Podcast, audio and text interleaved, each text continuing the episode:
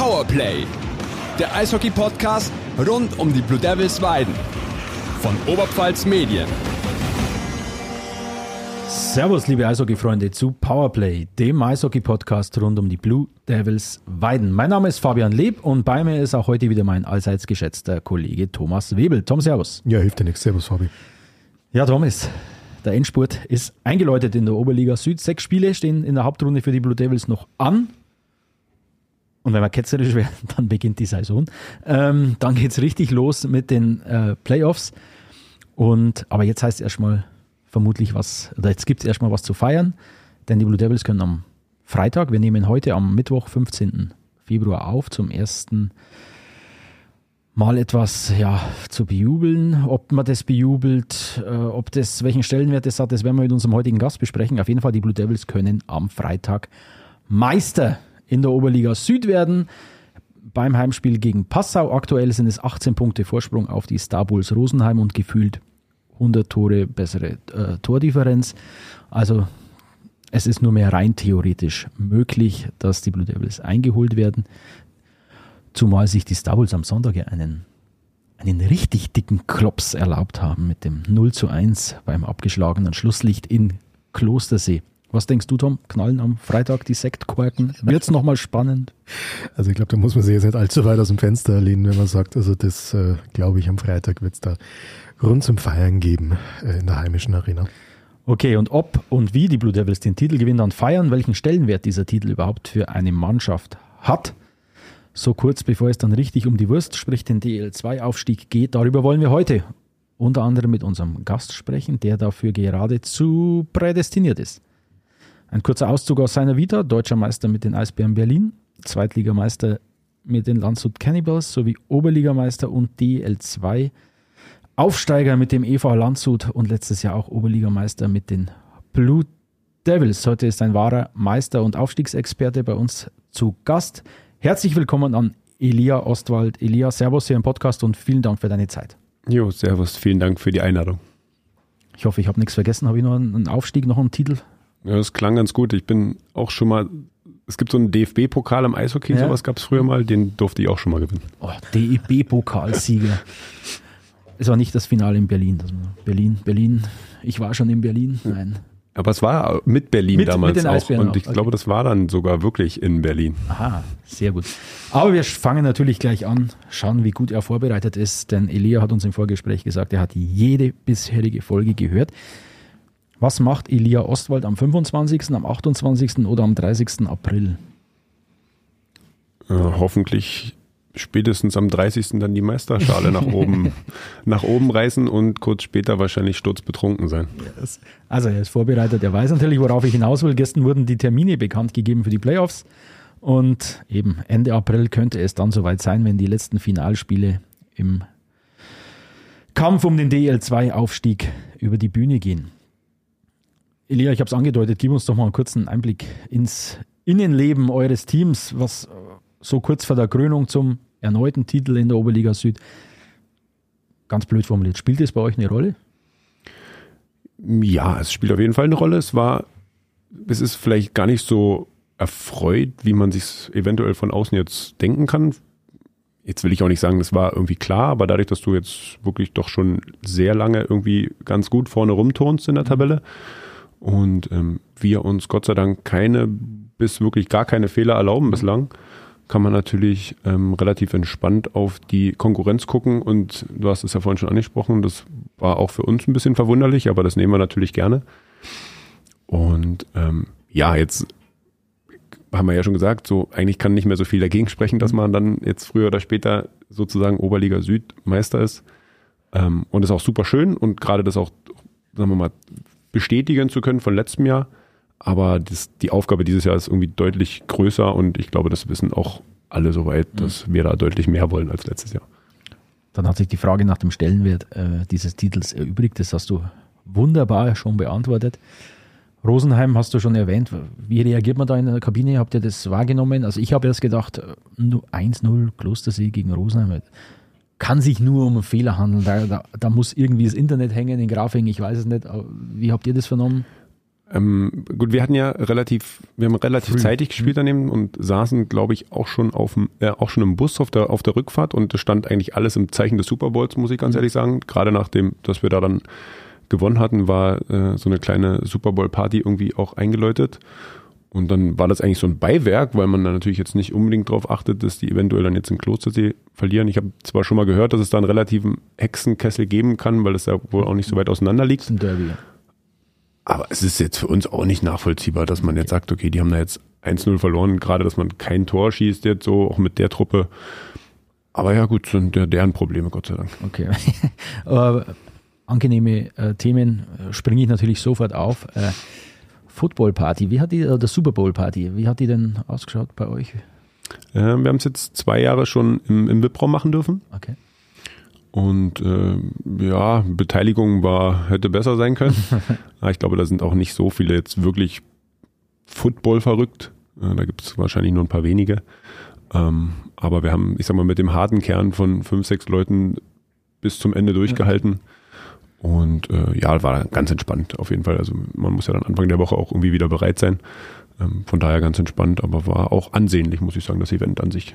Okay, und ich schließe daraus, du bist dann doch eher der harte Kern, der richtige Football-Fan. Ja, definitiv. Ich habe äh, frei bekommen von zu Hause und dann ziehe ich auch bis zum Ende durch. Da gehe ich nicht vorher nach Hause. Ähm, ja, äh, gib uns doch dann kurz deine Einschätzung mit. Ähm, Patrick Mahomes ähm, ist der neue, oder ist auf dem Weg, irgendwann Goat. mal Richtung Brady zu schauen. Ähm, mit welchem Team hältst du es? Wem verfolgst du am meisten oder ist es ein allgemeines Sport? Das ist so ein allgemeines Sportding, eigentlich gerade so ein bisschen Fantasy-Football belastet, dann je nachdem, wen man so hat. Ähm, aber ich fand, das war eigentlich ein, also auch für die Nicht-Football-Freunde eigentlich ein ganz ansehnliches Spiel, auch mega spannend. Ähm, ich fand auch eigentlich überraschend, weil ich eher auf der anderen Seite gewesen wäre. Also nichts gegen Mahomes, der ist natürlich abartig, also brauchen wir nicht drüber reden. Ähm, aber die, die, die Eagles, sage ich mal, die haben jetzt nicht unbedingt das gemacht, glaube ich, was sie wahrscheinlich vorhatten. Ähm, aber so, ich meine, bis zum Schluss spannend, da was hat man dann 4.30 Uhr morgens und dann irgendwie da 38, 35 und ja, das war schon, war schon gute Werbung, glaube ich. Aber wir sind ja hier ein Eishockey-Podcast. Ich habe mich auch gerade gewundert. Nein, also, wenn, also so eine Steilvorlage muss man doch aufnehmen. Das ist doch schön. Natürlich, den passen Wir wollen ja auch hier auch die, die, die Person mal ein bisschen vorstellen. Wir kommen schon wieder zurück jetzt. Und ich starte jetzt einfach mit einer ketzerischen Frage. Ist die Hauptrunde für so ein dominantes Team wie euch nicht nur äh, eine sehr lange Vorbereitungsphase für die Playoffs? Ja, Stand heute im Nachhinein gesehen auf jeden Fall. Ähm, hätten wir wahrscheinlich am Anfang jetzt nicht unbedingt so gesehen. Ähm, aber wie schon gesagt, wir haben uns nicht, nicht wirklich großartige Fehler geleistet, muss ich sagen. Also ich glaub, ähm, sind immer stehen immer noch bei zwei so regulären Niederlagen. Das ist schon, das ist auch für uns verrückt. Also da kannst du auch noch so gut aufgestellt sein. Das ist, musst du schon trotzdem erstmal machen. Ähm, und jetzt wird wahrscheinlich die Schwierigkeit sein, den Fokus zu halten, dass es halt dann eigentlich erst in, sagen wir mal, nach sechs Spielen losgeht. Aber der äh, Coach, ihr kennt ihn ja auch, der wird da schon für sorgen, dass da nicht so viel, äh, dass der Schlendrian da nicht, da nicht einzieht bei uns. Und der hat jetzt auch natürlich Möglichkeit, da noch ein paar Sachen auszuprobieren, die wir vielleicht dann doch auch noch besser machen können, um, ähm, wie gesagt, dann für die Playoffs gewappnet zu sein und dann auch eine Serie dauerhaft wirklich irgendwie souverän runterzureißen. Ist ja ein kurzer Break, wenn ich jetzt die Termine anschaue. Die Pre-Playoffs sind noch äh, dazwischen geschaltet. Sind knapp, weiß jetzt nicht, nicht ganz zwei Wochen, glaube ich, äh, die ihr da auch nochmal Pause habt. Nutzt ihr das nochmal, um runterzukommen oder wirklich dann an den Feinheiten noch zu arbeiten? Ja, du wirst, wir- ich denke mal, wir werden relativ zeitnah nach Ende der Saison, werden wir bestimmt noch ein paar Tage frei haben. Ähm, die kannst du dir dann auch nochmal nehmen. Da bist du wirklich nochmal bei der Familie oder vielleicht fährt der eine oder andere sogar nochmal irgendwo hin. Das ist schon auch möglich. Hoffentlich nicht im Winterurlaub unbedingt, aber ähm, Skifahren auch nochmal Sonne oder so. Das, Skitouren gehen ist gut. Oh mit. Manu Neuer. ja, äh, auch nochmal vielleicht Sonne tanken oder so, das ist dann völlig in Ordnung. Da kommt man eigentlich nochmal wirklich runter, beziehungsweise nochmal ganz weg.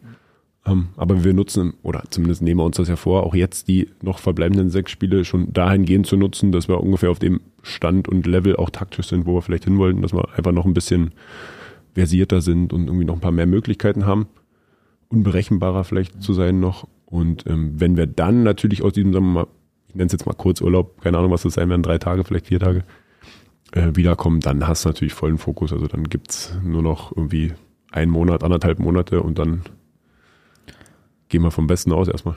Genau, dann gibt es hier was zu feiern vielleicht. Ich halte den Druck hoch auf euch. Und bevor wir jetzt schauen, ähm, wie du dich bisher in deiner Karriere geschlagen hast, was es da für Highlights gibt. Tom, alter Statistik-Nerd, pack die letzten Spiele aus. Die letzten Spiele. Ähm, ja, der Name ist gerade schon gefahren, äh, gefallen. ERC Klostersee. Ihr habt Starker Gegner. vor nicht allzu langer Zeit dort gespielt. Das war am 3. Februar. Ähm, Klostersee hatte auch ein Tor geschossen, genauso wie gegen Rosenheim, nur ihr hattet neun. ähm, zweimal Voigt, zweimal Gläser, zweimal Kechter, Schuss an Nachts am Ostwald. Ähm, das ist ja was, was auch viele gegnerische Trainer hinterher bei der Pressekonferenz mal betonen, die Ausgeglichenheit der Devils. In dem Fall hat sind, sind fünf Tore durch die dritte Sturmreihe gefallen, also Nacktsam, Voigt, Kechter. Du spielst ja mit den Jungs zusammen. Was zeichnet jetzt gerade diese dritte Sturmreihe da bei euch aus? Ähm, gut, ich sag mal, die haben, glaube ich, eigentlich noch nicht mal so viel zusammengespielt, aber an dem Tag lief das halt wirklich, wirklich gut. Ich meine, die können, die können alle mit der Scheibe umgehen. Äh, der die war da noch da, der macht da, sorgt dafür viel Platz in der Mitte und ähm, auch jetzt so ein Junger wie der Kechter und so, der ist jetzt nicht umsonst ich will jetzt nicht sagen super Talent, aber schon irgendwie ein großes Talent, so gerade in dem Jahrgang. Und da sieht man schon, die können schon mit der, mit der, also der kann schon mit der Scheibe und auch der Nado. Selbstvertrauen dann vielleicht hin und her, das geht mal, mal höher, mal besser, aber der, den haben wir ja auch eingekauft, weil der auch Eishockey spielen kann. Und äh, ja, die hatten halt, das hat halt gut gepasst. Und wie gesagt, mit den vier Reihen, die wir dann nun mal haben, ist auch okay, wenn dann mal jeder darf, so ungefähr die hatten halt den, ich sag mal, den besten Tag und die, wir anderen haben sie halt einfach bearbeitet, dass die dann mehr Platz hatten. Auffällig, es taucht hier der Torschütze Ostwald auf. Es war einer deiner beiden Saisontreffer. Gutes Timing für den Podcast auf jeden Fall. Perfekt, vielen Dank dafür. ähm, aber trotzdem, wenn man sich dann die Plus-Minus-Statistik anschaut, zum Beispiel zwei Tore, zwölf Assists, aber Plus-Minus bist du bei 31. Also das ist äh, intern Top 5. Jetzt muss ich kurz schauen, ich weiß nicht, wo ich es habe. Äh, das ist, glaube ich, Platz 4 bei, in, bei den Verteidigern in der Oberliga und Platz 13 bei allen äh, Spielern in der Oberliga. Schaust du dir sowas an? Hat es irgendeinen Stellenwert für dich? Was und wie schätzt du deine Ausbeute bislang ein? Ja, also man, man schaut schon mal drüber. Äh, Ich sag mal jetzt bei meinem noch kommenden Werdegang und meinem Alter ist auch nicht mehr ganz so wichtig. Da wirst du keine fünf neuen Verträge mehr irgendwo unterschreiben, wo sie nur auf die Zahlen gucken. Ähm, Und das äh, weiß der Coach auch und ich sag mal, das schätzt er wahrscheinlich in dem Sinne dann auch. Ich habe jetzt eher so eine, wenn ich sagen Quarterback-Rolle, vielleicht also Libero ist auch manchmal so ein bisschen. Ähm, Du hast jetzt andere, die da, sagen wir mal, mehr nach vorne gucken und auch mehr die Freiheit haben, da nach vorne zu laufen. Und damit wir nicht alle vorne stehen, muss ja auch schließlich auch einer hinten bleiben. Ähm, ja, und sonst äh, Punkte ausbeute, ich sag mal, als Verteidiger ein Assist hier und ein Assist da, der kann mal schnell kommen oder der kann auch mal drei Spiele nicht kommen. Das ist auch nicht so, auch nicht so wild, gerade wenn es jetzt nicht unbedingt im Powerplay da den Quarterback schiebst. Ähm, ja, Tore hätte natürlich auch schon, sagt man sich dann immer, der eine oder andere kann dann zwischen, hätte zwischenzeitlich wahrscheinlich auch schon einmal reinfallen können, aber ist alles nicht so wild. Ich will nur die, nur die Schale oder den Pokal oder was auch immer die dann bringen am Ende des Jahres, das äh, reicht mir, dann, dann ist das alles auch noch nicht so wichtig. Ich habe meine, meine Statistiken wiedergefunden, aber ich habe dann, dann auch noch eine schöne. Äh, äh, parat. Machen wir doch mal erst bei, dem, bei den Spielen weiter. Was auffällig ist heuer schon die ganze Saison, womit man den, den Coach auch mal gerne auf die Palme bringen kann, wenn man sagt, ihr habt ein überraschend gutes Powerplay. Da freut er sich. da freut er sich unglaublich. Ähm, nee, woher kommt denn äh, diese Stärke, diese Effizienz vor allem in Überzahl? Ähm, ja, also ich sag mal, also jetzt gerade hinten raus, glaube ich, hat man es ein bisschen gemerkt. Also es ist auch nochmal, hat es auch nochmal deutlich angezogen, glaube ich. Jetzt schießt man schon mittlerweile auch auffällig viele Tore, finde ich, in Überzahl. Ähm, musst du natürlich nutzen. Ich meine, dadurch, dass wir halt auch viele wirklich schnelle Spieler haben und halt immer mit vier reingehen können, du selten wirklich müde wirst. Zwingst den Gegner natürlich dazu, früher oder später wahrscheinlich auch mal eine Strafe zu nehmen, zumindest wenn die Herren in Schwarz und Weiß mitspielen. Ähm, und ähm, dann hast du natürlich in Überzahl auch die richtigen Spieler. Also da klickt das jetzt schon auch gut. Ich meine, ein Kurt, den, den hast du ja nicht umsonst geholt, so, der war als Quarterback verpflichtet worden sozusagen und das hat vielleicht am Anfang noch nicht so gut geklappt, aber jetzt siehst du halt, warum er da ist. Und man sieht auch, was er kann. Und über einen äh, Ruby, über einen Rubisch, ja, da brauchen wir nicht reden, der kann jedem auf dem Bierdeckel in der Telefonzelle ausspielen. Also das ist, und so hast du halt deine Stärken. Ein, ein Luca, der hat einen guten Schuss. So, und wenn der Gegner sich dann entscheiden muss, okay, nehme jetzt einen Kurt weg oder einen Luca, hat er schon ein Problem. Auf jeden Fall, so wie die, so wie die beide scoren. Und ich glaube, dass es vor allem dadurch wirklich so gut läuft und ich das jetzt auch in Zukunft nicht unbedingt schlechter werden sehe. Und das ist natürlich für die Playoffs natürlich super wichtig, weil da das könnte hin und wieder dann zu einem sehr entscheidenden Faktor werden. Genau. Und wenn du ausnahmsweise selbst mal triffst, was hat es noch in deinem äh, fortgeschrittenen Alter, wie du gerade selber gesagt hast, äh, was hat das für einen Stellenwert für dich noch? Ist das noch was Besonderes oder, naja, ist heute mal einer reingegangen? Nee, es ist, es ist schon immer cool. Ich sage ja, man ist schon auch am Verzweifeln, wenn du durchaus vielleicht doch mal die ein oder andere äh, nennenswert vielleicht doch gute Chance hast äh, und, und der nicht geht, den hättest du schon lieber gemacht. Ähm, ich sag mal, im Fokus steht, dass solange wir gewinnen, ist alles in Ordnung, aber auch jetzt mit 34, wenn ich da ein Tor schieße, da gibt's schon immer noch, äh, gibt's schon immer noch eine Nachricht von der Oma, die das dann irgendwo mit einem halben Herzinfarkt verfolgt, auch nach wie vor und sagt, ja, hier super. Und äh, die kriegen das ja dann auch nicht so richtig mit, wenn dann auch nochmal einer abgefälscht wurde oder so, dann war das trotzdem dein Tor und ja, es ist alles, alles gut. Und, Stell mir gerade vor, wenn die Oma bei vor Spray TV sitzt. ja, also da gibt's, äh, Der da, Bur, schau, der Bur hat getroffen. da gibt's ein Im paar. Ostwald-Trikot. Das ist, ne, das vielleicht nicht, aber die ist schon sehr nah. Also die ist schon, die ist schon ein guter Fan, die ist schon sehr nervös, da muss ich sagen.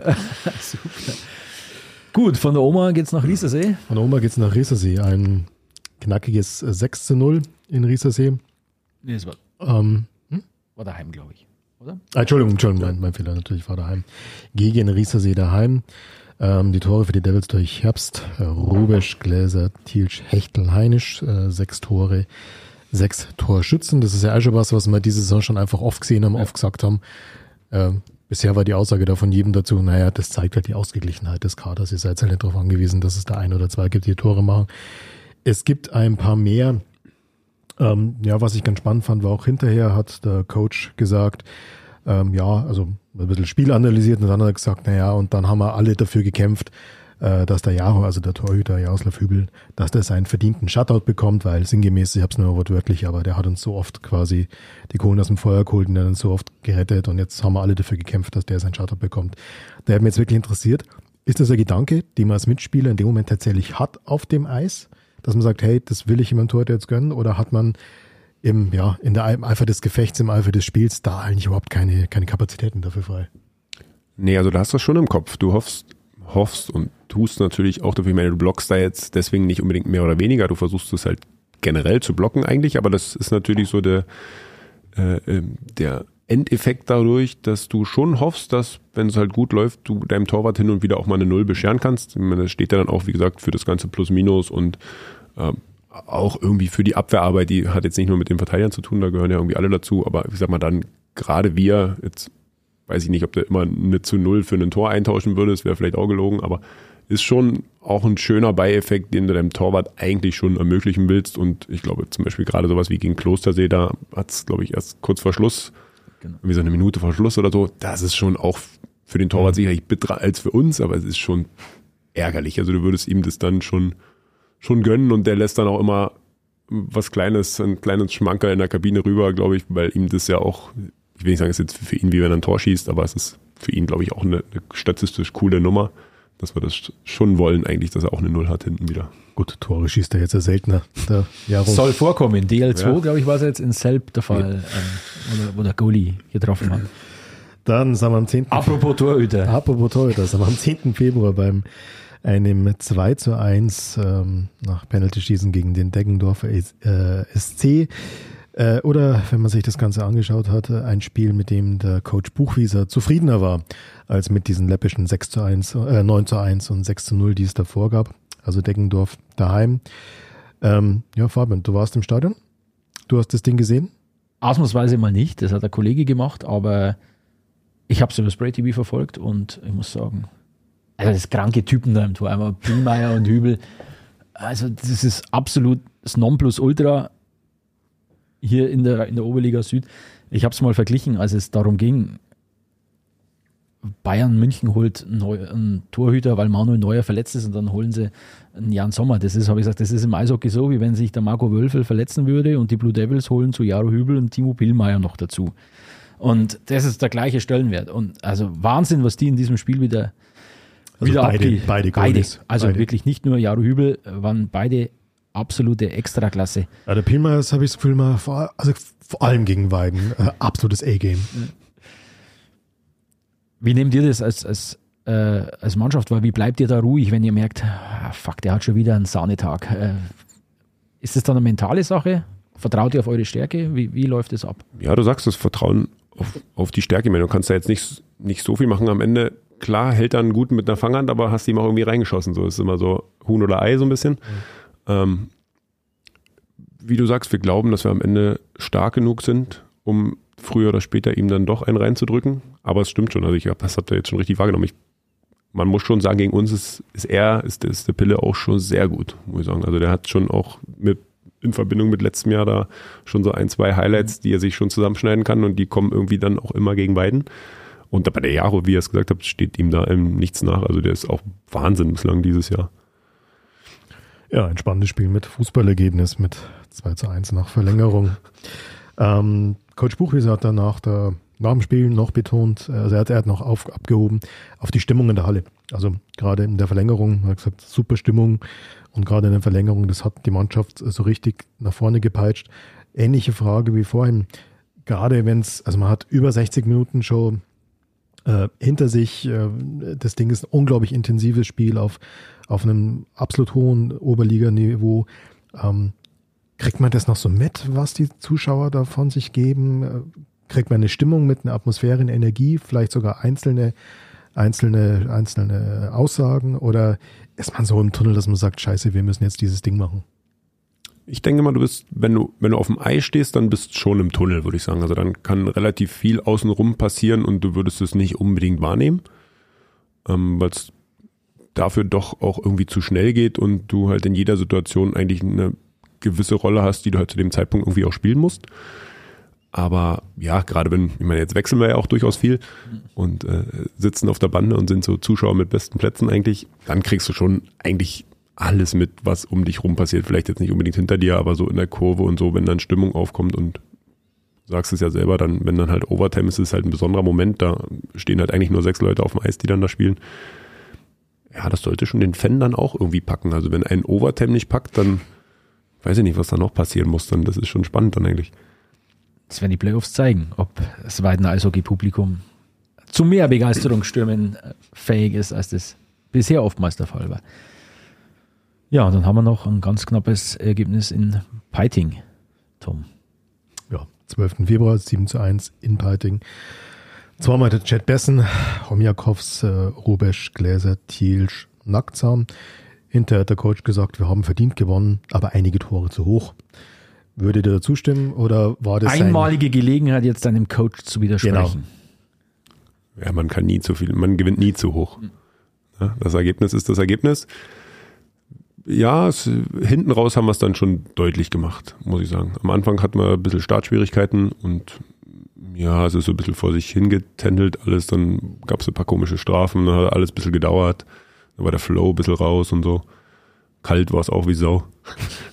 ähm, und ja, das unterschätzt man auch manchmal, aber das ist auch ungewohnt teilweise manchmal. Und ja, aber wie gesagt, Ziel war zu gewinnen und danach Super Bowl zu schauen. Und das haben wir erfolgreich runtergerissen, glaube ich. So, Super Bowl, ich steige jetzt nicht mehr drauf ein, das haben wir abgehakt. Ähm, bevor wir jetzt näher auf Elia Ostwald schauen, seine bisherigen Stationen, eine ganz besondere Statistik, die ich rausgekramt habe, gehen wir kurz ab in die Werbung. Alle Blue Devils-Fans da draußen an den Smartphones, an den Webbrowsern, an den Autoradios, an den Streamingradios. Ja, keine Ahnung, wo ihr uns hört. Hauptsache, ihr hört uns. Äh, wir hoffen, ihr habt Spaß mit uns. Ihr lernt ein paar der Devils-Spieler ein bisschen näher kennen, als es möglich ist, wenn man ihnen nur im Stadion zuschaut. Ähm, ja, wenn ihr aber nicht bloß hören wollt, sondern auch lesen wollt und wenn ihr wirklich immer Bescheid wissen wollt, was so bei den Blue Devils Weiden abgeht, dann haben wir einen Tipp für euch, nämlich onitz.de slash Blue Devils, onitz.de slash Blue Devils. Da findet ihr alle Artikel rund um die Blue Devils Weiden. Da findet ihr Spielberichte, Kommentare, Analysen, Interviews und natürlich auch den Blue Devils Newsletter, mit dem ihr garantiert nichts mehr verpasst, was bei den Blue Devils so los ist. Willkommen zurück bei Powerplay, dem Eishockey-Podcast rund um die Blue Devils Weiden. Hier wird gerade glaub, um. das Büro eingerissen. Nee. Bei uns ist heute Elia Ostwald und wir wollen jetzt nach dem Blick auf die letzten Spiele auch mal auf seine bisherige Karriere schauen. Du darfst jederzeit grätschen, reingrätschen, wenn ich irgendeinen Mist erzähle. Ähm, 2004 bis 2006 Jungfüchse, Weißwasser und Lausitzer Füchse. 2006 bis 2008 Eisbären Berlin. 2008 bis 2011 Hamburg Freezers. 2011 12 Landshut Cannibals. 12 13 Krefeld Pinguine. 13 bis 15 dann wieder in Landshut beim EV. 15 bis 17 Lausitzer Füchse. 17 18 Eisbären äh, Eispiraten Krimitschau, 1820 dann wieder in Landshut, 2021 Deckendorf und seit 2021 bei den Blue Devils. Korrekt? Klingt gut soweit, ja.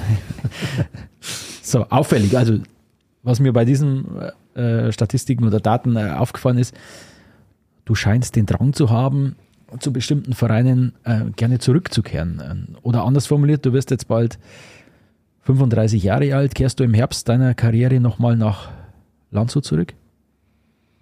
Ähm, wahrscheinlich nicht, zumindest nicht spielerisch, ähm, aber wohnortlich und, äh, wenn man das so sagen kann, ähm, sehe ich mich und meine Family da wahrscheinlich schon noch die nächsten vielleicht zehn Jahre mal gucken, was die Zeit dann bringt. Okay, weil du hast dreimal für Landshut gespielt, zweimal für Weißwasser. Weißwasser ist klar, das ist deine Heimat, äh, die Lausitzer Füchse. Aber erklär uns doch mal, woher kommt diese besondere Beziehung zu Landshut? Ähm, also eigentlich gab es die vorher nie. Das ist eher zufällig entstanden, ähm, wo ich das erste Mal in Landshut gelandet bin. Ähm, hat, das hat sich so ergeben, war, die waren ein gutes Zweitligateam eigentlich. Ich bin, äh, sagen wir mal, so ein bisschen rausgekickelt worden aus der DL damals und äh, die hatten ein gutes Team und da war der Ehrenberger, der mittlerweile in, in Deggendorf Trainer ist, der hat da was ganz Gutes aufgestellt und ähm, durch den habe ich dann theoretisch auch einen Vorvertrag für Krefeld gehabt, deswegen war das Landshut da eigentlich nur ein Jahr. Dann haben wir natürlich in dem Jahr, also heißt natürlich, aber in dem Jahr das Glück gehabt, die zweite Liga zu gewinnen, relativ souverän. Ähm, war dadurch auch ein cooles Jahr. Wenn du als Eishockeyspieler irgendwie erfolgreich bist mit deinem Team, dann ist es definitiv der geilste Job, den du haben kannst. Ähm, bist nicht so erfolgreich, kann es schon auch ein paar dunklere Wolken geben am Horizont. Ähm, war da aber nicht der Fall und dadurch, dass wir halt so erfolgreich waren, hat Krefeld dann gesagt, ja, okay, alles klar, den, den wollen wir. Und ja, das war halt dann so ein einjähriges Engagement, sag ich mal. Das war ganz okay, war aber nicht für mehr bestimmt. Ähm, und dann dachte ich, ja, Landshut hat uns super gefallen in dem Jahr, wo wir es kennenlernen durften und wir hatten viel Erfolg und äh, die waren immer noch ein gutes Zweitligateam. Ähm, da hat's Spaß gemacht, das ist auch immer gar nicht so unwichtig. Und dann sind wir wieder dahin und dann war ich zwei Jahre da und dann bin ich eigentlich nur von Landshut weg, weil die schon erhebliche finanzielle Probleme hatten. Die hatten auch ein bisschen komischen Manager. Da, ja, weiß nicht, liefen ein paar komische Sachen ab, die keiner so richtig verstanden hat und waren eigentlich so kurz vorm, okay, wir treten die Saison nicht an und keiner weiß so richtig, was für eine Liga wir spielen. Und dann war halt mein Heimatverein damals, bei dem ich ja als Profi, sag ich mal, reinschnuppern durfte. Da hast du nicht so viel Auftrag gehabt, ähm, mit 16, 17 damals. Und ähm, die waren dann relativ schnell bereit zu sagen, ja, okay, dann machen wir das doch mal jetzt. Hast du ein bisschen was gesehen und jetzt äh, war, fand ich auch cool, war ich auch offen zu sagen, okay, jetzt kannst du mal ein richtiges Profi-Jahr spielen. Und ähm, alles in allem war das dann so, mit meiner Family war es dann irgendwann wieder so weit, dass wir gesagt haben, okay, wo wollen wir eigentlich mal hin? Ähm, meine Frau kommt aus Hamburg, die habe ich damals in Hamburg kennengelernt, ich aus Weißwasser, das war jetzt also, Dann geht man nach Landshut. war jetzt eh schon Logisch. verrückt, genau, war eh schon verrückt und dann haben wir gesagt, komm, da unten hat's gepasst, da hat's uns gut gefallen, da kanntest du auch außerhalb des Hockeys dann ein paar Leute. Und seitdem sind wir, sind wir da unten sesshaft, würde ich sagen. Und das hat zur Folge, dass du zu deinem jetzigen Arbeitgeber pendelst. Täglich. Ja, ich, ich sehe ich sehe viele Autos auf der, viele Autos auf der Autobahn, ja. Also es ist, und natürlich auch Zeit ab, euren Podcast hin und wieder zu hören. Wir müssen wahrscheinlich Sehr auf zwei schön. Folgen im Monat umstellen, weil sonst habe ich zu wenig Content im Auto. Also erstmal, wir kommen alle zwei Wochen jetzt und mit Beginn der Playoffs stellen wir dann tatsächlich auf wöchentlich um. Also Ja, so dreimal die Woche wäre auch okay. Also ja, genau. Wir gehen auf Wir gehen auf täglich. Ähm, damit, du, Blue damit, du, Devils Inside, ja. damit du ausreichend versorgt bist. Genau. gut, äh, jetzt hat, äh, ihr seid Profis, du trainierst viel, ihr, ihr spielt unglaublich in einem, in, einem, in einem schnellen Turnus, im schnellen Rhythmus hin. Ist das gut für dich, diese viele Zeit, die du auf der Autobahn verbringst, um runterzukommen oder stresst es sich manchmal? Mm, Naja, ich lasse mich nicht stressen dadurch, sag ich mal, weil ich ja eigentlich nicht drum rumkomme, so richtig fahren zu müssen. Also es ist eher so ein bisschen das, okay, du, du musst es machen, du kannst dich jetzt drüber aufregen, aber das ändert ja am Ende trotzdem nichts, dass du da hinfahren musst. Und klassisch nach dem Motto, wenn es dich drüber aufregst, dann wird es auf der Straße auch nicht unbedingt entspannter. Ähm, einen gewissen Teil dieser Zeit, den nehme ich wirklich zum Runterkommen, der ist auch zum Entspannen. Ich habe zu Hause zwei Kinder, da ist immer Krach. Und da ist so ein so eine anderthalb Stunden Autofahrt, eventuell auch mal 20 Minuten ohne Radio, gar nicht so schlecht. Bei mir ist es die zweiwöchentliche Podcast-Aufnahme. Die ist immer schön, mal das Homeoffice zu verlassen. Ja, schau, also brauchst du ja auch mehr Folgen, dass du häufiger wegkommst. Dann machen wir eine Ja, Win-Win-Situation für uns beide zumindest schon mal. Nächster Gast ist Elia Ostwald. Äh, nee, super. Also finde ich spannend. War, hatte ich jetzt so nicht auf dem Schirm. Der, das Thema hat sich tatsächlich erst im, im Vorgespräch äh, ergeben, als er mir das erzählt hat. Diese Pendelei. Also es ist krass und für einen Profi umso bemerkenswerter. Gut, um die Stimmung zu killen, ich habe eine Statistik rausgefischt. ähm, um jetzt wieder den Schwenk auf die äh, aktuelle Situation bei den Blue Devils äh, zu bekommen und die Einschätzung von Elia Ostwald dazu. Du hast bisher in dieser Saison 57 Schüsse abgegeben. Zwei davon waren drin, das ist eine Schusseffizienz von 3,5 Prozent. Geht da nicht noch mehr? Oh, die ist wahrscheinlich, also die ist wahrscheinlich noch freundlich, die Statistik. also ich sag mal, dadurch, dass die vor allem, also da kannst du wahrscheinlich unsere Torhüter fragen, die können da wahrscheinlich ein Lied von singen, weil ich sag mal, die messen sich ja eher an so einer Schussstatistik, gerade was so gehaltene und abgegebene Schüsse. Also ich glaube, da kannst du wahrscheinlich noch mal, boah, was haben wir jetzt, für, da kannst du wahrscheinlich locker noch mal 30, 40, vielleicht, naja, 50 ist vielleicht zu viel, aber sagen wir mal 30 Schüsse kannst du wahrscheinlich noch mal draufrechnen und dann kannst du die, kannst du die Prozentzahl noch mal neu berechnen. Die ist natürlich unterirdisch. Aber gut, es ist halt so. Ich meine, die blaue Linie ist weit weg vom Tor, das muss man auch mal dazu sagen. Ähm, wenn wir schon bei den Wahrscheinlichkeiten und Prozenten sind, 90 Prozent davon kommen sicherlich von der blauen Linie. Und wenn du da keinen Stürmer hast, der vor dem Torwart parkt, dann hättest du es fast auch lassen können. Also die Wahrscheinlichkeit, dass da direkt einer reinfällt, die ist schon sehr gering, egal gegen wen du spielst. Und da können wir wahrscheinlich unseren Betreuer an Klausi ins Tor stellen, der war ja auch mal Torwart. Da würde auch nicht so viel gehen, glaube ich, wenn da keiner vor ihm rumwackelt. Aber gut. Äh, war eine kleine Aber super, Frotzelei. super Statistik. Ja, ja ich, ich werde die weiter im Auge haben. Gut, du hast in dieser Saison, wenn ich es richtig gesehen habe, du hast alle Spiele absolviert. Ja, ich glaube schon. 42 von 42 müsste mein Stand sein. Jetzt ihr wart in der letzten Saison schon stark. Ein kleiner Einschub in der Hauptrunde. Ähm, was hat sich in dieser Saison nochmal verändert? Wo und in welchen Situationen habt ihr euch nochmal verbessert? Diese Dominanz, die war ja jetzt nicht in der letzten, in der letzten Saison nicht da, so wie sie in diesem Jahr auftritt. Was, was hat sich da geändert, verbessert? Ja, also wie es ja die Leute vor mir hier auch schon angesprochen haben, du bist auf jeden Fall tiefer besetzt. Du hast deswegen auch wahrscheinlich weniger verletzt, weil du auch eigentlich weniger Eiszeit hast.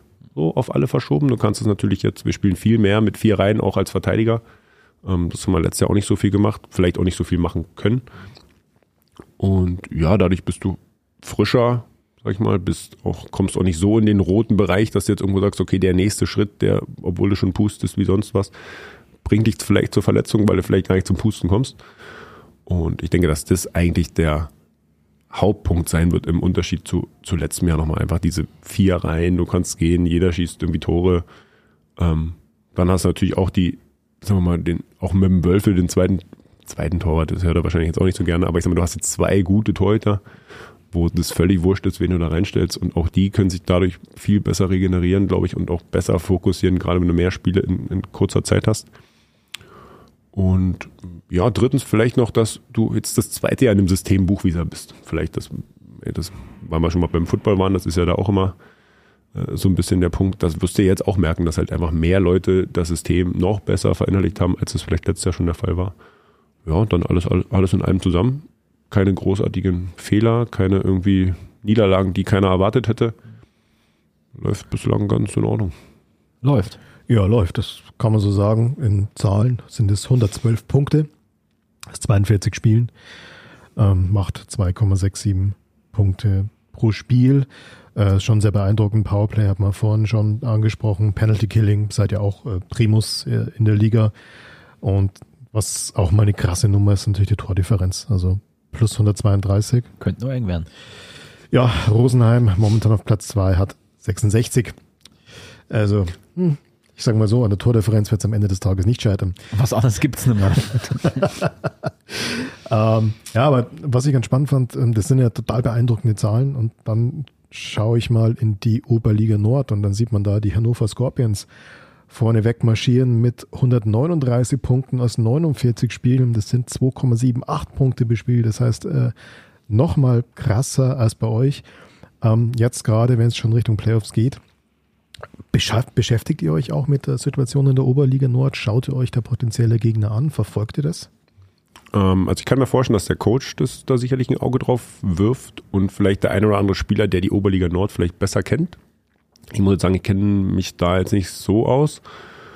Und ja, so wie wir auch letztes Jahr gesehen haben, also ich persönlich beschäftige mich null damit. Ich sag mal, du musst mal gucken, wer dann so kommt. Das kann man ja eh nur sehr schwer vorhersagen, gerade wenn es in Runde zwei oder weitergeht. Und gerade, ob man dann auch schon wieder gegen den Süden spielt. Ich bin mir vielleicht auch gar nicht so sicher, wie das System da dieses Jahr aussieht. Das ist ja auch immer ein bisschen komplizierter. Also das machen die auch manchmal beim Stammtisch, habe ich das Gefühl. ähm, und da kann ich nur sagen, also ich jetzt nicht unbedingt. Hey, wir müssen auf jeden Fall gewinnen, logischerweise. Und das möglichst, ich glaube, vier Serien lang und dann hoffen wir, dass wir alle eine gescheite Party feiern können. Der erste Gegner des letzten Jahres, die Tag Art Black Dragons aus Erfurt, sind auch dieses Jahr wieder in der, mit in der Verlosung für den ersten oder als potenzieller erster Gegner. Das heißt Pre-Playoffs.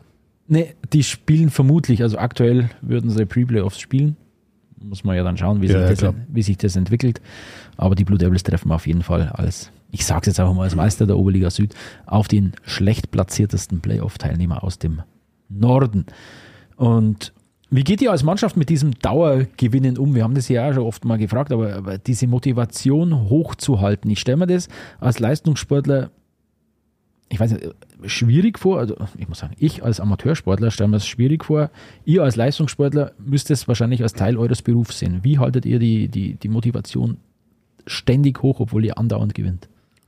Naja, erstmal ist es auf jeden Fall ein geiles Gefühl. Also jeder, der das wahrscheinlich irgendwie anders sagen würde, der hat gar keinen Plan. Also definitiv gar keinen Plan. Ähm, ist immer wieder ein geiles Gefühl, auch gerade wenn du im Bus dann von irgendwo, es interessiert auch keinen von wo, nach Hause fährst und du hast gewonnen. Das ist immer so ein kleines Erfolgsbierchen schmeckt dann auch besser, wenn du gewonnen hast. Und ähm, dadurch, dass wir eben auch so tief besetzt sind, muss halt auch nicht jeder unbedingt immer seinen besten Tag haben. Du wirst dann so ein bisschen, dann hatten wir es ja wie in Klostersee, hast halt eine Reihe, die schießt halt vier Tore, dann sagen wir mal, steht es halt 4-0, dann wirst du halt auch so mitgeschliffen vielleicht. Von daher glaube ich, dass das mit der Motivation gar nicht so schwer.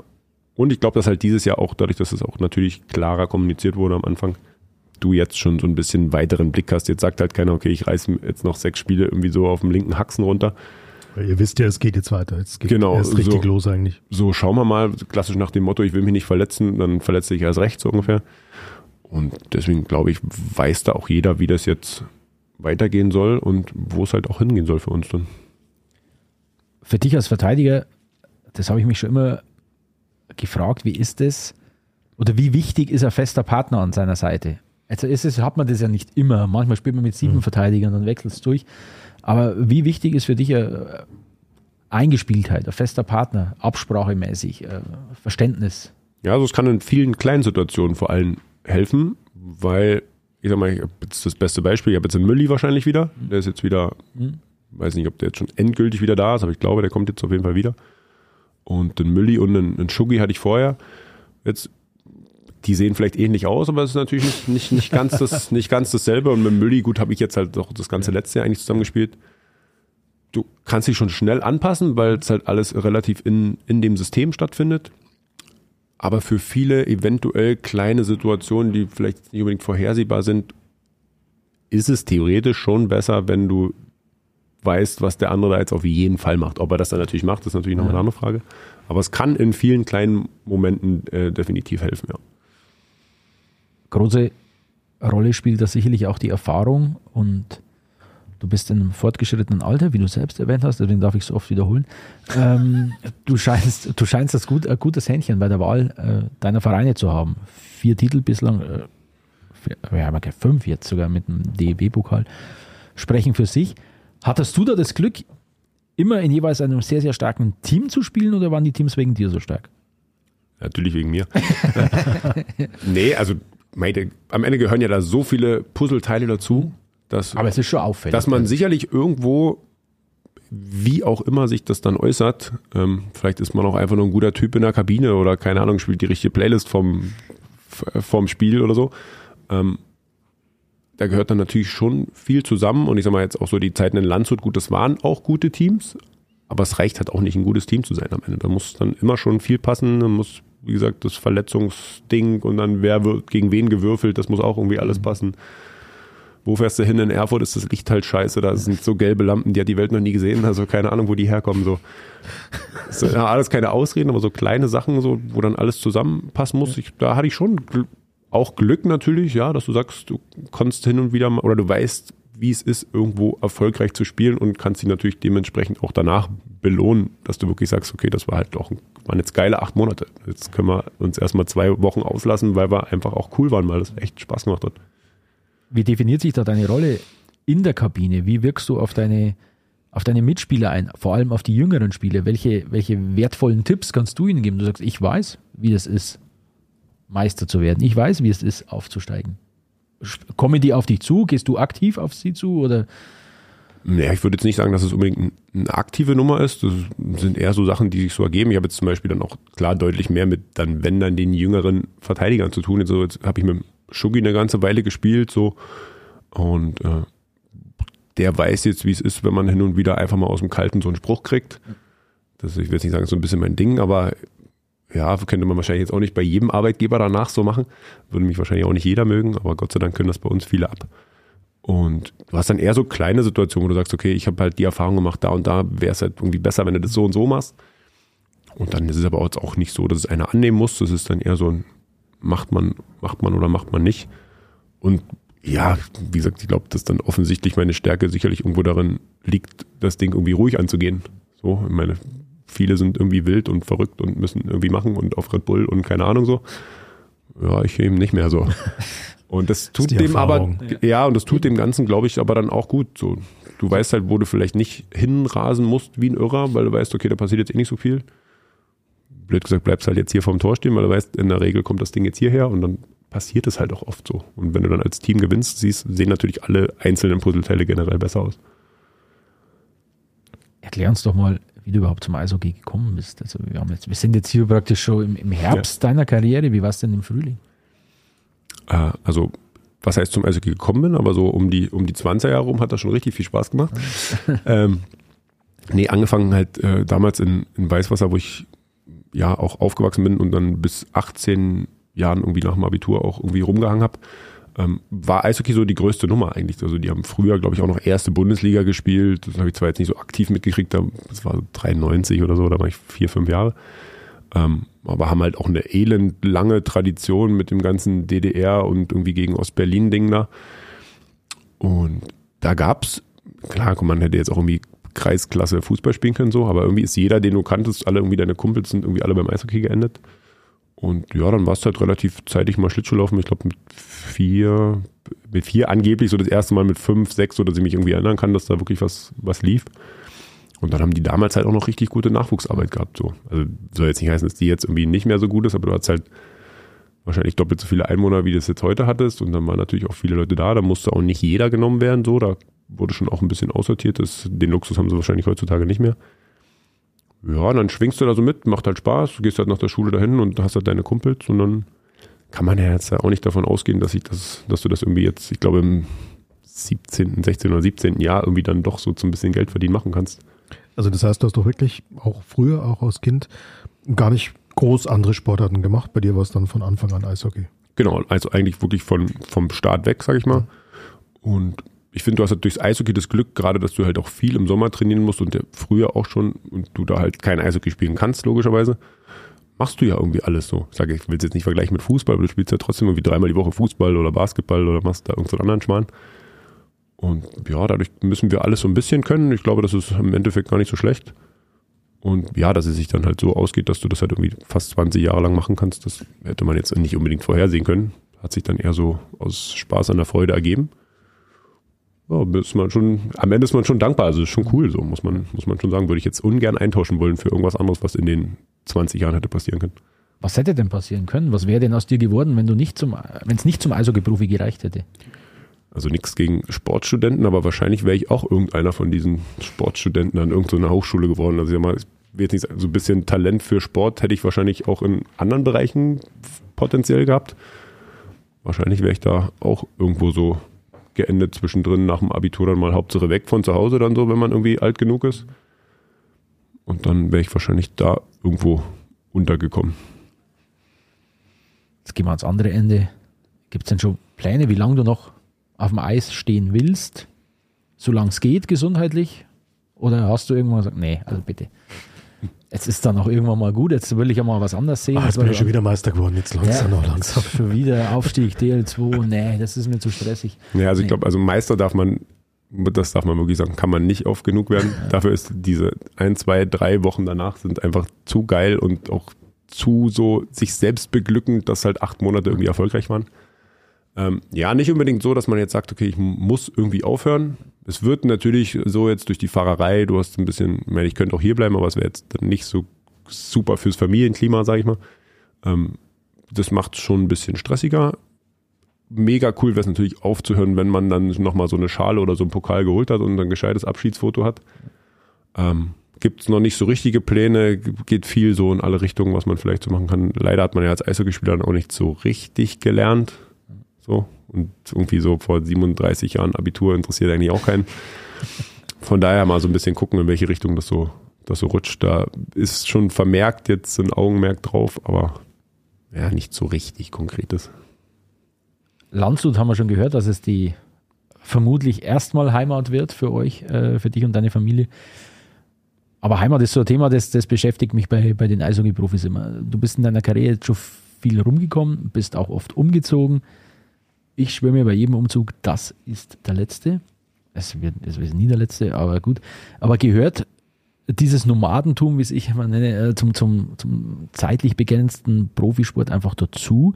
Oder sehnt man sich als Profisportler auch ab und an mal dazu, ja, auch während der aktiven Phase so sesshaft zu werden?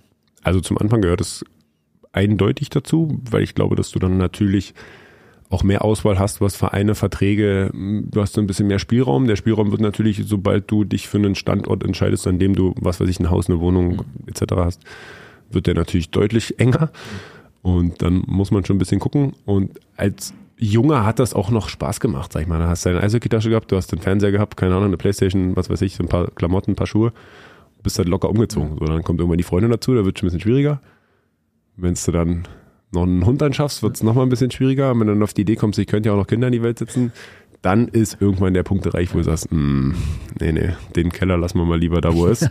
den packen wir nicht aus. Und ja, das ist jetzt halt dann so der Fall. Hast halt einen in der Schule, einen im Kindergarten, kannst halt nicht mehr, kannst halt nicht einfach sagen, okay, lass mal, lass mal abhauen. Aber wie knüpft man in diesem ständigen Kommen und Gehen denn überhaupt Beziehungen zu Mitspielern, die vielleicht über diese tägliche Trainings-, Spieltagsroutine hinausgehen? Ja, du hast es äh, natürlich, wenn du mehrere Jahre im selben Verein spielst, dann ist es natürlich einfacher, ganz klar. Ähm, aber auch so, du hast natürlich auch viele, mit denen du dann sagst, mit denen habe ich mal gespielt, die hörst du nie wieder. Das ist auch ganz klar, weil sonst hättest du ja irgendwann, keine Ahnung, hättest ja irgendwie 10.000 Kontakte, die braucht ja auch keiner. Ähm, aber ja, auch so die Leuten, mit denen du halt, du gehst jetzt auch nicht mit jedem Tag täglichen Kaffee trinken, aber du hast halt ein paar Leute, mit denen versteht man sich dann irgendwie vielleicht doch besser oder nicht. Und ja, mit denen bleibst du schon in Kontakt, gerade heutzutage, ganze Social Media und Handy und das kann, kannst du mal schnell anrufen und kannst auch überall mal einen besuchen gehen. Das geht schon ganz gut, ja. Wer ist der erste Kontakt, der dir in den Sinn kommt, wenn ich dich frage, äh, zum ehemaligen Mitspieler vielleicht, zu dem sich sowas wie eine Freundschaft entwickelt hat? Ja, jetzt ganz spontan, weil wir jetzt auch noch zusammen spielen mit dem Schmidti, sag ich mal, mit dem habe ich halt vorher auch schon mal zusammen gespielt, da hast du auch so ein paar coole Sachen schon erlebt und würde jetzt als erstes so auf der Hand liegen. Ja, dann, mei, den einen hörst du nur einmal im Jahr, das reicht auch und du hast trotzdem das Gefühl, dass du mir das ganze Jahr, ganze Jahr Kontakt und dann hängt es ein bisschen zusammen, ob die Frauen und hier und da und wie weit weg und so, also dann ist die, gibt schon eine Vielzahl, aber das wäre jetzt so der schnellste, der mir jetzt einfallen würde, ja. Und das ist eine gute Überleitung. Ich hätte eigentlich schwer gehofft, dass Schmidti heute wieder eine Frage stellt. Äh, es sind kaum Mitspielerfragen. da, Nein, das gar wundert- keine. das Und wundert ich glaube, mich. die haben alle Angst vor ihm. Die trauen sich alle nicht. Ja, das wundert mich wirklich. Aber Oh, wir das ist der Große, da sagen wir nichts. äh, zur beliebten Rubrik Fanfragen. Und heute sind es, glaube ich, ausschließlich Fanfragen. Wobei, Na komm, schieß los. okay. Womit fangen wir denn an? Mit dem Herzl? Mit dem Herzl.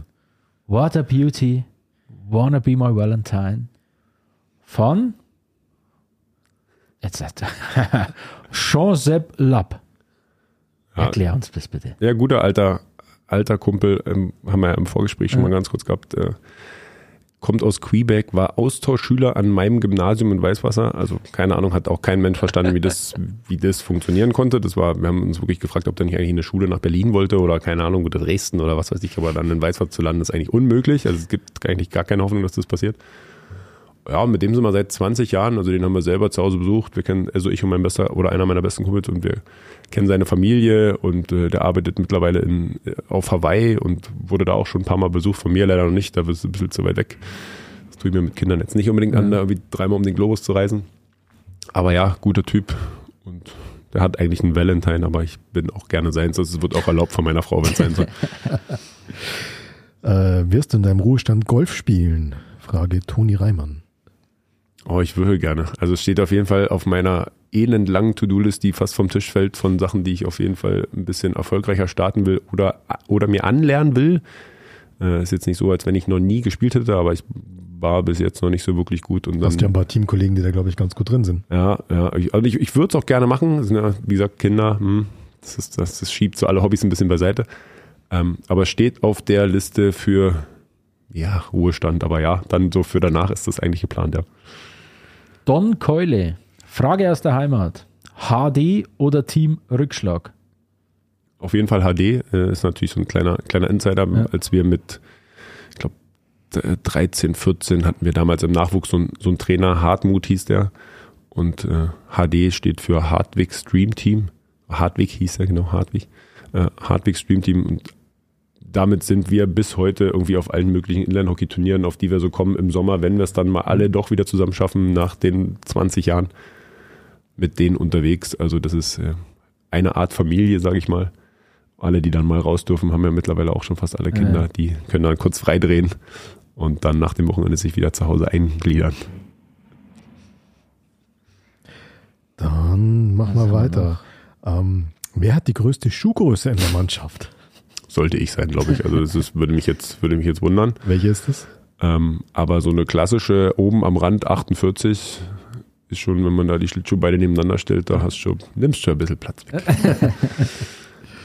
So, jetzt hat dein größtes Vorbild im deutschen Inline-Hockey. Wenn du mir jetzt sagst, von wem das kommt, dann äh, kann ich da noch drauf reagieren. Ansonsten habe ich heute gehört, ich wollte das eh anmerken, Mirko Schreier, ja, Verteidiger mit der Nummer 9, Äh. Blue Devils, ne? ein Saisontor, ne? also die Hälfte von mir. 50 Prozent Dass wir weniger. das äh, schon nochmal geklärt haben kurz. Äh, meinte, er ist im Sommer bei wo auch immer die hier spielen, der absolute Inline-Hockey-Star. Ja. Also davon müssen wir uns noch Bei den überzeugen. Bleistein Piranhas vermutlich. Ich habe gar keine Ahnung, aber hier draußen in der Freilufthalle auf Genau, jeden Fall da ja, und ja. so. Kommt wahrscheinlich jetzt nicht von ihm, aber würde da jetzt auf jeden Fall reinpassen. Er meinte, er ist der absolute Weltstar. Okay. Wax war. Ach so, okay, ja, okay, ja, nee, er ist es nicht. Okay. Ähm, okay, Tom. Eine Frage von einem gewissen Christian Kaminski. Wer von den Jungs hat beim Super Bowl schauen als erstes schlapp gemacht? Puh, da gab es deutlich zu viele. Also es gab ja auch zu viele, die gefühlt angemeldet waren und erstmal gar nicht erschienen sind. Das war natürlich schon mal frech. Oh. Äh, ansonsten, wer ist denn relativ zeitig abgehauen? Ja, es, wahrscheinlich ist eher die Frage, wer, wer am Ende noch übrig war. Das waren äh, Nummer 10 war noch da, Nummer 9 war noch da, Nummer 73 war noch da und ich war noch da. Der harte Kern.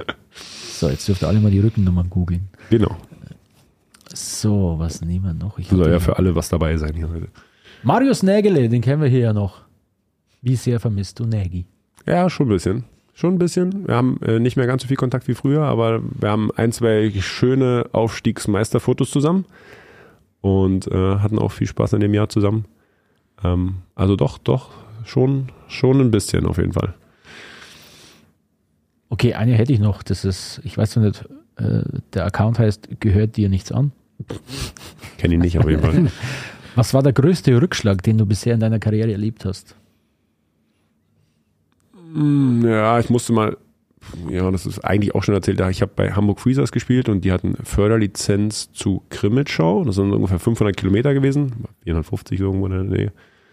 Und ähm, irgendwie ist das so ein bisschen, also in dem Geschäft läuft auch vieles so ein bisschen verkehrt an. Ich weiß nicht, wie es mittlerweile ist, aber vor 15 Jahren war das auf jeden Fall so.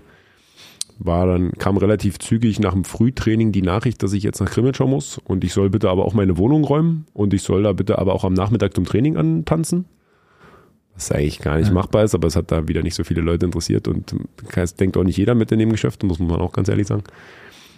Ja, das war schon hart. Dann so, ich habe zwei Jahre in der Wohnung gewohnt, also die räumst dann, hat man ja schon, räumst du nicht so schnell aus, dann machst du die da irgendwie in, dein, in so einen Transporter rein, stehst am Elbtunnel da irgendwie fünf Stunden im Stau und weißt, du musst eigentlich noch fahren. Und da habe ich dann irgendwie, keine Ahnung, nachts um zwei habe ich dann den Transporter in der Innenstadt von Grimmitschau ausgeräumt, wo du nicht mal zur Wohnung fahren konntest, wo du noch 100 Meter laufen musstest. Das war mal so ein Moment, da war ich ja noch gar nicht so alt, wo ich gedacht habe, boah, muss man sich den Scheiß ex, also wenn es so behandelt wirst, auch muss man sich den Scheiß so wirklich antun. Ah, haben wir auch überlebt. Und es hat sich alles zum Guten gewendet. So ist es. Vielen Dank, Elia Ostwald, für die heutige Folge. War sehr unterhaltsam, sehr informativ. Und wir wollen nicht versäumen, in der nächsten Folge in zwei Wochen, glaube ich, da haben wir einen Gast aus dem Trainerteam. Bin ich recht informiert? Ich werfe einen Blick zum Pressesprecher. Der weiß von nichts. Aber ich glaube schon, wir werden in zwei Wochen jemanden hier aus dem Trainerteam begrüßen und er heißt nicht Sebastian Buchwieser. So viel Cliffhanger sei verraten. Vielen Dank fürs Zuhören. Wir hören uns in zwei Wochen wieder. Danke, Elia Ostwald. Servus, Alles danke. Gute, macht's dann. Ciao, ciao. Powerplay, der Eishockey-Podcast rund um die Blue Devils Weiden von Oberpfalz Medien.